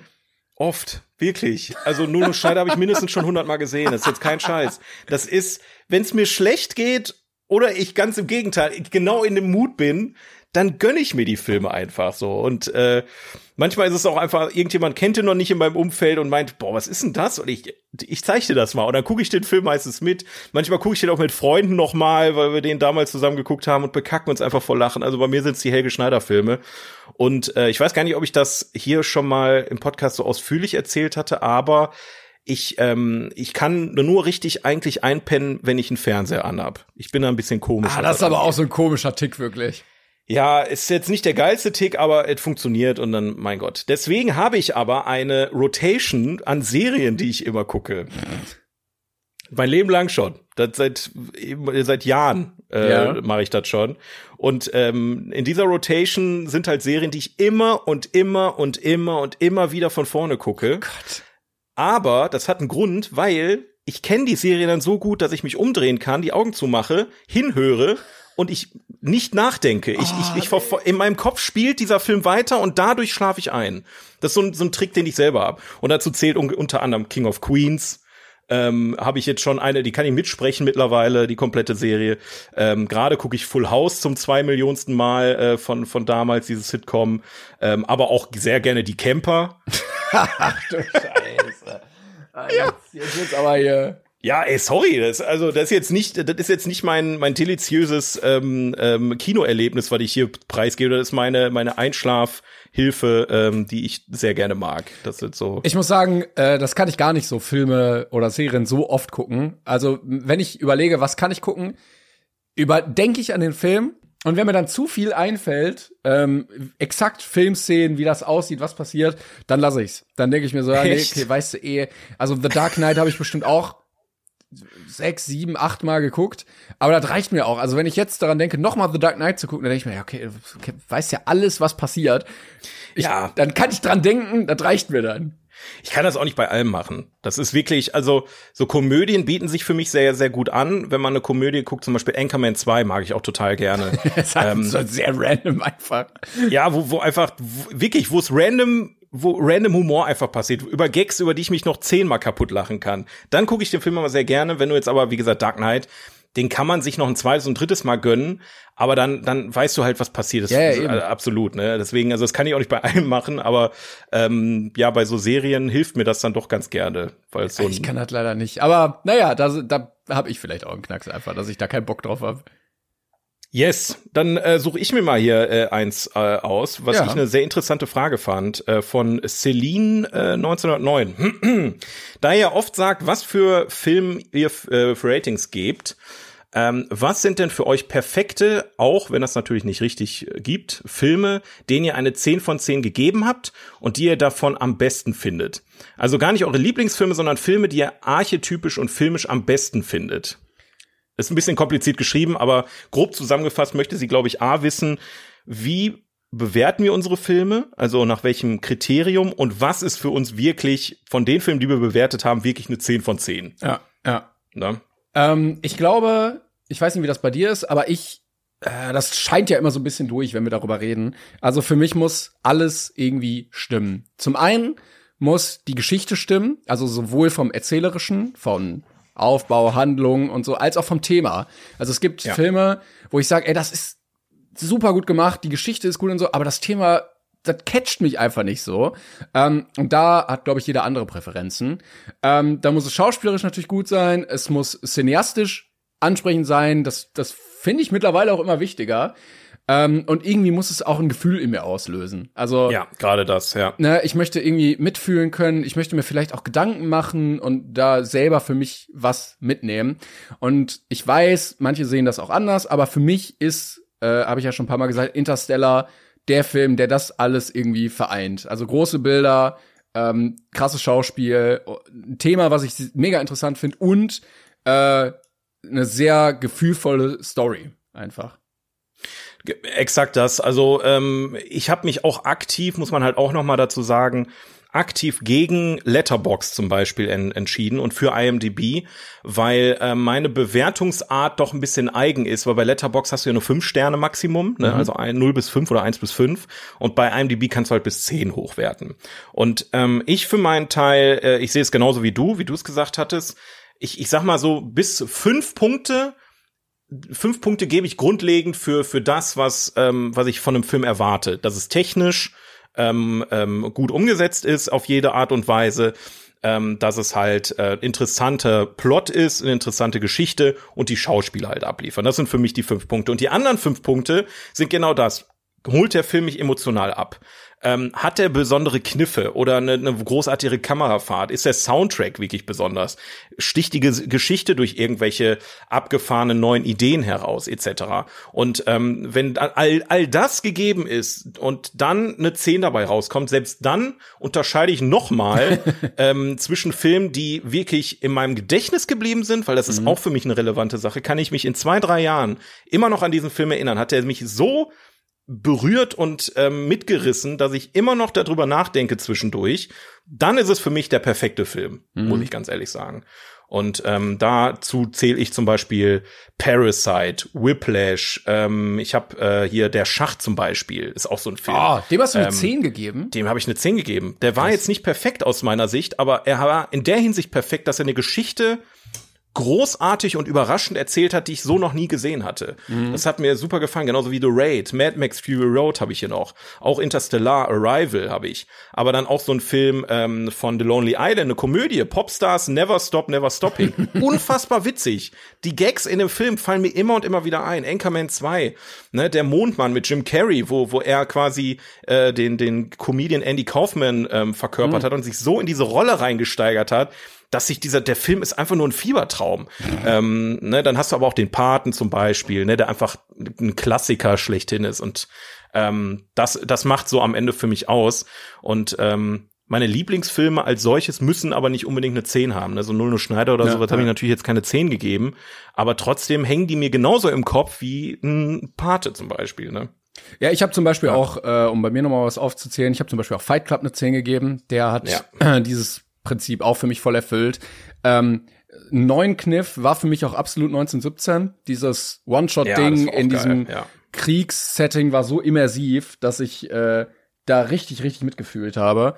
Ähm, ich habe auch Wolf of Wall Street eine 10 gegeben. Auch das ist wirklich, also der, der macht so viel Spaß zu gucken einfach, ähm, dass ich das sehr mitfühlen konnte. Äh, sieben fand ich auch sehr, sehr spannend. Schindlers Liste, The Dark Knight, Forrest Gump sind alles so Sachen, die, äh, Ach, krass, ja. die mich auch sehr abgeholt haben. Ja, das äh, unterschreibe ich. Also ähm, deswegen, äh, am Ende muss, muss eine 10 eigentlich nur euch gegenüber selbst Ja, ähm, ja, ja. gerechtfertigt werden. Ich glaube, das ist das Wichtige, was man mitnehmen kann, weil auch wenn ihr einen Film richtig geil findet, wird es immer irgendjemand geben, der sagt, der Film ist scheiße. Ähm, weil, weil er nicht richtig, keine Ahnung, nicht den richtigen Ton getroffen hat. Ja, ich Ähm, würde ich würd sagen, die Präfer also der Unterschied zwischen einer 9 und einer 10 ist bei mir manchmal auch einfach nur meine persönliche Präferenz. Ja, ja, ja, Ne? genau. Und ja. ich glaube, alle Filme, die eine 10 bei mir haben, das sind jetzt noch ein paar mehr, wenn du die einfach irgendwie auf eine Festplatte packst und mich in Urlaub schickst damit, dann wird mir kein Tag langweilig sein, weil das alles Filme sind, die ich mir immer und immer wieder angucken könnte. Absolut, absolut. Ja. Ich denke, damit haben wir ausführlich deine äh, Frage beantwortet. Ähm, wirklich war auf jeden. Fall eine schöne Sache. Ja, das stimmt. Jetzt habe ich hier mein Handy gerade zugemacht, jetzt habe ich keine Frage gerade offen. Ich kann, ich kann eine Frage stellen. Ja. Ähm, warum mag Marcel Titanic nicht? Oh ja, fragt Jack. Äh, Jack E21. Der Film ist mein absoluter Lieblingsfilm, er ist einfach wundervoll. Lieber Jack, oder liebe Jack, ich, ich kann es gerade auf dem Bild nicht erkennen. Ähm, folgende Situation, wenn es dein Lieblingsfilm ist, ja, dann will ich dir das auch nicht absprechen, weil ein Lieblingsfilm zu haben ist eine großartige Sache. Wenn euch Titanic mitgenommen hat, ist es sehr gut, aber ich persönlich habe das größte Problem, was ich mit dem Film habe, weswegen das immer wieder aufkommt. Wenn das jetzt nicht der Fall wäre, dann würde ich es nicht immer wieder erwähnen. Aber der Film ist für mich sowas von überbewertet auf so viele Ebenen. Also klar ist dieser ganze Romantikaspekt. Der Film besteht ja eigentlich nur aus einer riesen langen Romanze mit einem ziemlichen Weltuntergangsszenario am Ende. Ähm, das packt mich halt in der Hinsicht schon mal gar nicht. Ähm, Kate Winslet und Leo haben einen tollen Job gemacht, ja. Ich fand auch ähm, für die damalige Zeit, das CGI ist auch beeindruckend, ja. James Cameron kann CGI, das haben wir jetzt alle, glaube ich, verstanden mittlerweile. Ähm, aber es ist einfach kein Film, der mich in der Hinsicht abgeholt hat, dass ich sage, okay, das ist einer der besten Filme aller Zeiten, so wie gefühlt jeder andere in meinem Umfeld das behauptet. Und das ist einfach eine Sache, die fuckt mich ab. Ähm, wenn, wenn, wenn halt immer und immer und immer und immer und immer wieder derselbe Film genannt wird, den ich persönlich nicht mag, dann muss es einfach jemand geben, der Gegenwind gibt. Und ähm, Titanic hat einfach aus einem, aus einer, aus einer Tragödie, die wirklich passiert ist, eine Love Story gemacht, das groß aufgeblasen und dann äh, ja Milliarden gefühlt Umsatz mittlerweile damit gemacht. Ähm, das, also ich weiß es nicht. Es ist einfach die Größe des Films, dieses Overratete und dass mich der Film in keinster Weise auch nur im Ansatz berührt hat. Ähm, das einzig Interessante an dem Film war für mich immer nur der, der Untergang am Ende und der ist nach gefühlt einer Viertelstunde erzählt. Das, das hätte auch ein Kurzfilm werden können aus meiner Sicht. Aber ähm, ja, wie gesagt, wenn euch der Film gefällt, ist es äh, absolut in Ordnung. Ne? Deswegen gibt's ja so viele Filme, damit jeder so ein bisschen was für sich hat. Eben. Äh, dann kann ich noch eine Frage für mich ganz kurz beantworten. Ich wurde gefragt, Mhm. ob ich schon The Good, The Bad and The Ugly gesehen habe. Ähm, nein. ja, irgendwie. Das überrascht mich jetzt So, so wenig Zeit, immer da kommt man zu nix, aber irgendwann gucke ich ihn noch mal. Ähm, aber zum Beispiel wurde auch gefragt ähm, von Lucy Anna. Warte, nee, warte mal, der hat so schnell dich nicht von, von, der, von der Angel. So schnell, du, du sitzt, du sitzt in England, ja, mit dem Tablet und guckst dir Paddington an. In der Zeit hättest du dir ähm, The Good, The Bad and The Ugly locker reinziehen können, mein nee, Lieber. nee, ich kann. Die Ausrede lasse ich nicht Wenn ich mal durchgehen. irgendwann im Wilden Westen bin, dann gucke ich mir den an. Ach so, das ist, ach so, deswegen hast du den in England geguckt. Man muss Okay, sich immer das, anpassen, weißt du? Ähm, ja gut, dann schenke ich dir einfach mal ein Flugticket in eine Wüste und dann, äh, Dankeschön. äh, Lucy Anna fragt zum 42er der Woche. Was ist euer Lieblingsfilm-Fun-Fact? Also zum Beispiel in Der Herr der Ringe, die zwei Türme, bricht sich Viggo Mortensen zwei seiner Zehen, als er gegen einen Helm tritt. Und wir haben auch gemerkt schon vor der Aufnahme, wir vergessen alles immer. Also Ja. Fun Facts aus dem Stehgreif, ohne Kontext, ohne Film dazu, schwierig. Ja, ist wirklich schwierig. Äh, Also wenn du wenn wir jetzt über so einen Film reden und dann, ach ja, da war ja was, so Mhm. nach dem Motto, dann ist es immer ein bisschen einfacher. Ähm, aber hast du trotzdem einen? Äh, wo ich oft dran denken muss, ist, dass äh, Leonardo, äh, Leonardo DiCaprio in Django bei der einen Szene sich wirklich an der Hand schneidet ähm, und das Ding ordentlich blutet und Ja. er dann trotzdem weiterspielt, ohne die Szene und den Dreh abzubrechen. Und das finde ich halt ein krasses Commitment, dass er, ja, es muss ja wehtun, es hat ja richtig geblutet und dass er auch nicht innehält und sich denkt so, oh fuck, äh, fuck, ich blute, sondern dass er sagt, okay, die Szene zieh ich durch, spiele ich zu Ende und dann können wir da mal weitermachen. Aber erstmal kommt das Schauspiel. Ja, aber blutet ja eh schon. So, was, was soll da noch passieren? Ne? Ja, und Das es sieht ist halt, es sieht halt auch so echt aus und alle denken sich, ja, okay, ist halt Filmblut irgendwie, aber no, das war einfach aus Versehen. Ja, mein, mein Lieblings-Fun-Fact ist halt wirklich eher ein Fun-Fact. Ähm, war, doch, war doch witzig schon bisher. War, war äh, ich, ich deswegen, also das äh, war jetzt nicht so zum zum Lachen, was du erzählt hast. das ist eher beeindruckend. Meins ist eher ähm, eher witzig, weil äh, ich ich fand's so fantastisch, dass bei Psycho von Alfred Hitchcock ähm, neben der Tatsache, dass er diese Duschszene ja so in die äh, ah, also, ja, alle, ja. alle so zum Schreien gebracht hat, war das größte, der größte Aufschrei für den Film, dass zum ersten Mal eine spülende Toilette zu sehen war. das ist einfach so was von absurd und witzig, dass das dass so ein Durchbruch war. So, äh, Hast du schon den neuen Hitchcock-Film gesehen? Ja, da wird doch die, die Frau in der Dusche abgestochen. Ja, und danach sieht man eine Toilette, die spült. So, ja, vor allem, das ist ja was, das sieht man jeden Tag. Einfach. Ja, das sieht man jeden Tag, aber für einen Film war es damals so, what the fuck, das kann doch nicht wahr sein. Er hat das wirklich gemacht. Das, äh, das ist ein äh, Fun-Fact, der mir immer wieder mal einfällt. Ähm, ansonsten, wie gesagt, passt, passt das immer besser, wenn man gerade über einen Film redet, wo man, äh, wo einem dann spontan was einfällt. Ne? Äh, was mir noch Aber eingefallen ist, ähm, was ich auch damals sehr erstaunlich fand, bei Sieben ist ja Kevin Spacey der Antagonist und dass nirgendswo mit dem geworben wird. Also dass den gesamten Film über das ja auch so ein Mysterium bleiben soll. Äh, ich glaube, nach fast 30 Jahren kann man das jetzt mal spoilern. Ähm, aber dass auch auf keinen, auf keiner Premiere, auf keinem Plakat und so sein Name stand, ähm, um das geheim zu halten. Aber als es dann revealed wurde, er der allererste Name im Abspann war. Und das finde ich sehr cool, dass man sagt, okay, wir haben hier einen großen Schauspieler, wir werben jetzt aber nicht mit dem, damit wir das filmische Erlebnis krasser haben. Und das finde ich äh, sehr, sehr honorierbar. Aber ich glaube, das also verständlich äh, auf jeden Fall, weil er, er kam ja doch schon sehr unerwartet in dem Film, ne?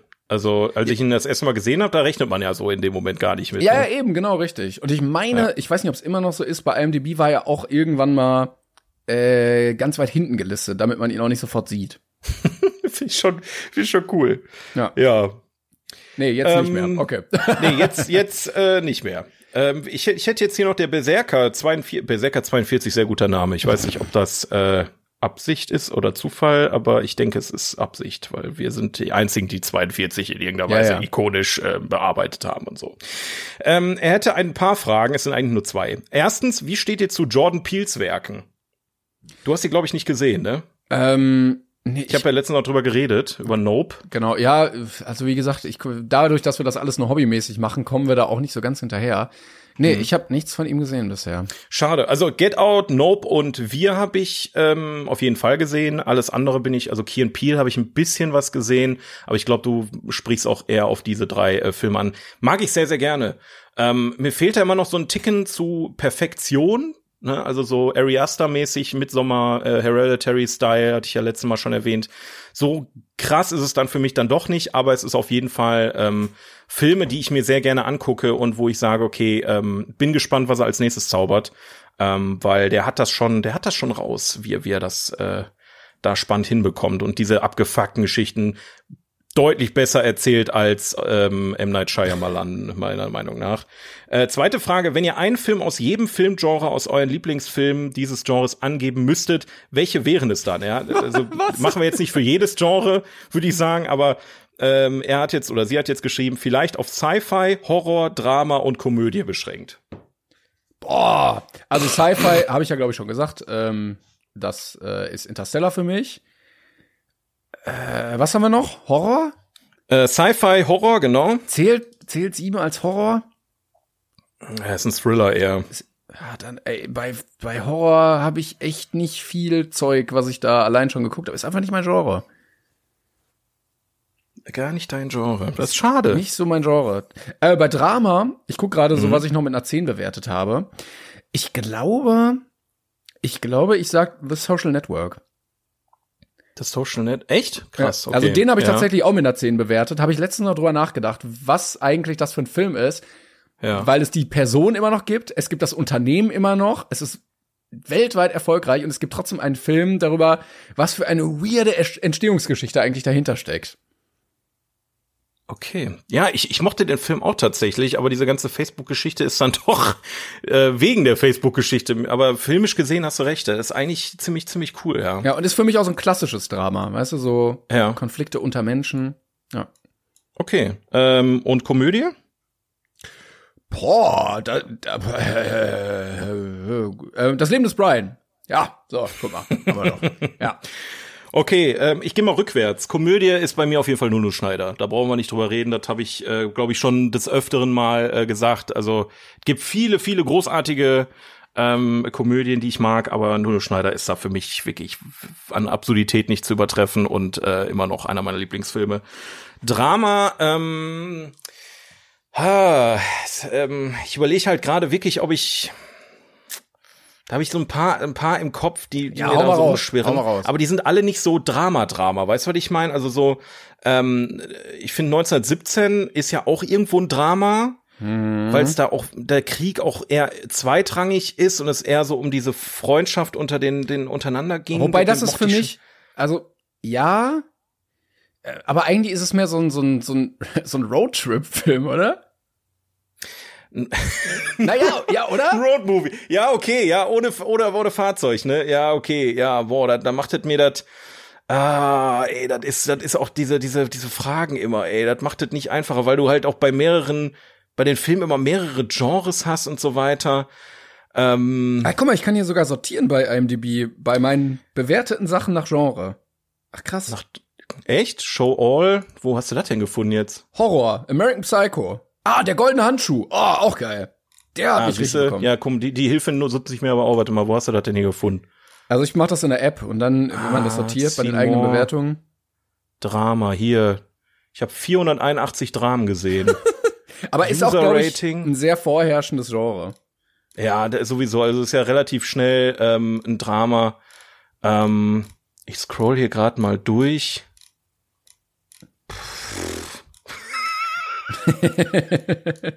Ist nicht so viel jetzt. Es ist viel zu viel, aber das fühlt sich nichts von mir. Also ja, wenn wir jetzt nach meiner Liste hier gehen, dann wäre ganz oben die Verurteilten. Ich glaube, dann muss ich damit wohl gehen, wenn wenn ich dem eine 10 gegeben habe. Aber ja gut, der Pate ist eigentlich auch ein Drama. Ja, das- also das egal, Drama, Fall. Drama. Ja, nehmen wir, nehmen wir, komm, nehmen wir die Verurteilten, bevor wir hier noch morgen noch hängen. Ähm, Horror nehme ich mal. Ähm, äh, ein Film, der mich wirklich, also ich glaube, es ist tatsächlich Funny Games. ähm, ja. Weil Funny Games hat mich auf eine Art gepackt und nicht mehr losgelassen bis heute, die bis dato kaum ein Film bei mir geschafft hat. Ähm, und diese Bedrohlichkeit und dieses, dieses Unwohlsein bei dem Film ist unglaublich, obwohl da eigentlich gar nicht so viel passiert. Ähm, und äh, ich sag mal, im Horrorgenre geht's immer, immer sehr viel um äh, Atmosphäre und ähm, äh, auch viel Brutalität. Und das hast du in dem Film, obwohl es so minimal gehalten ist, wie es nur geht. Ähm, alternativ auf jeden Fall Midsommar, einer meiner Lieblingshorrorfilme, und äh, Cabin in the Woods, ähm, weil das für mich so ein Überraschungsding war, einfach so völlig überraschend. Aber da gibt's so viele, also Horrorfilme, da, da, da könnte ich mich gar nicht so richtig entscheiden, ehrlich gesagt. Und äh, Sci-Fi bin ich bei Arrival auf jeden Fall. Okay. Ja, den fand ich ein bisschen schwächer als äh, Interstellar, aber fand ich auch sehr, sehr geiler Film. Ähm, ja, Interstellar kommt für mich eigentlich fast schon direkt danach. Aber Arrival war halt auch dieses, es passiert kaum was und es ist so spannend. Ähm, das habe ich einfach geliebt. Das habe ich einfach geliebt. Und Ja. vielleicht kommt's ja irgendwann wirklich, dass Aliens kommen mit ihren riesen fliegenden Steinen und dann wissen wir schon, was passiert. Mittlerweile glaube ich alles, wo ich diese ganze AI-Geschichte verfolge. Das ist iRobot wird true. Ich, ich äh, habe da ein bisschen Schiss vor, ehrlich gesagt. Wir sollten Will Smith schon mal anfangen auszubilden, ehrlich gesagt, dass, äh, dass das nicht schief geht alles. Habe ich äh, zum Glück damals auch nicht geguckt, den Film, aber ich kenne das coole Auto von ihm, das reicht mir dann vielleicht. Wenn ich das kriege, dann ist gut. iRobot ist eigentlich ganz cool, aber wenn du jetzt die heutigen Sachen beobachtest, ist es wirklich schon hart gruselig. Ja, das ist ja auch wie bei Realität. Black Mirror. Also die, Mhm. das ist ja, du guckst die Sachen rückblickend und denkst ja, ja, okay, Ja. Das, das haben wir halt gerade schon. Absolut. ja, was blöd. soll man dazu sagen? Ja, aber ich würde sagen, wir haben äh, Fragen sehr schön beantwortet. Äh, ein paar Yes. sehr schöne, vielen, vielen Dank. Und ich würde sagen, das können wir bestimmt noch mal machen irgendwann. Wiederholen wir. wir. Wir werden jetzt alle paar Folgen mal so ein FAQ machen, vielleicht alle zehn Folgen, dass man mal so in jedem Zehner-Pack an Folgen hier mal äh, ein paar Fragen von euch bearbeitet. Äh, danke auf jeden Fall ähm, für eure Einsendungen. Und äh, ihr könnt natürlich für den nächsten 42er der Woche, für die nächste Woche wieder abliefern. Und äh, da haben wir uns eine schöne Sache überlegt. Bei welchem Film oder bei welchen Filmen, ihr könnt natürlich auch mehrere nennen, musstet ihr am meisten lachen? Und da dürft ihr auch gerne dabei schreiben, wieso. Ja, also nicht einfach nur den Filmtitel, sondern vielleicht ich musste bei X äh, lachen wegen oder so. Ja, dass wir da ein bisschen äh, auch äh, wissen, was ihr, genau ihr daran so lustig fandet. Ähm, ansonsten ähm, ja, überlegen wir auch mal, wo wir so richtig äh, loslachen mussten und freuen uns dann auch auf eure Einsendungen bezüglich Plot Twist mit den Sprachnotizen hatte ich schon mal erwähnt vorhin. Ähm, ja, ansonsten Timon, Vielen Dank. eine schöne Woche, ne? Ja, ebenfalls, ne? Wir hören uns nächste Woche wieder. Tschüssi, Ja, Leute. Macht's doch gut, Leute. Tschüssi.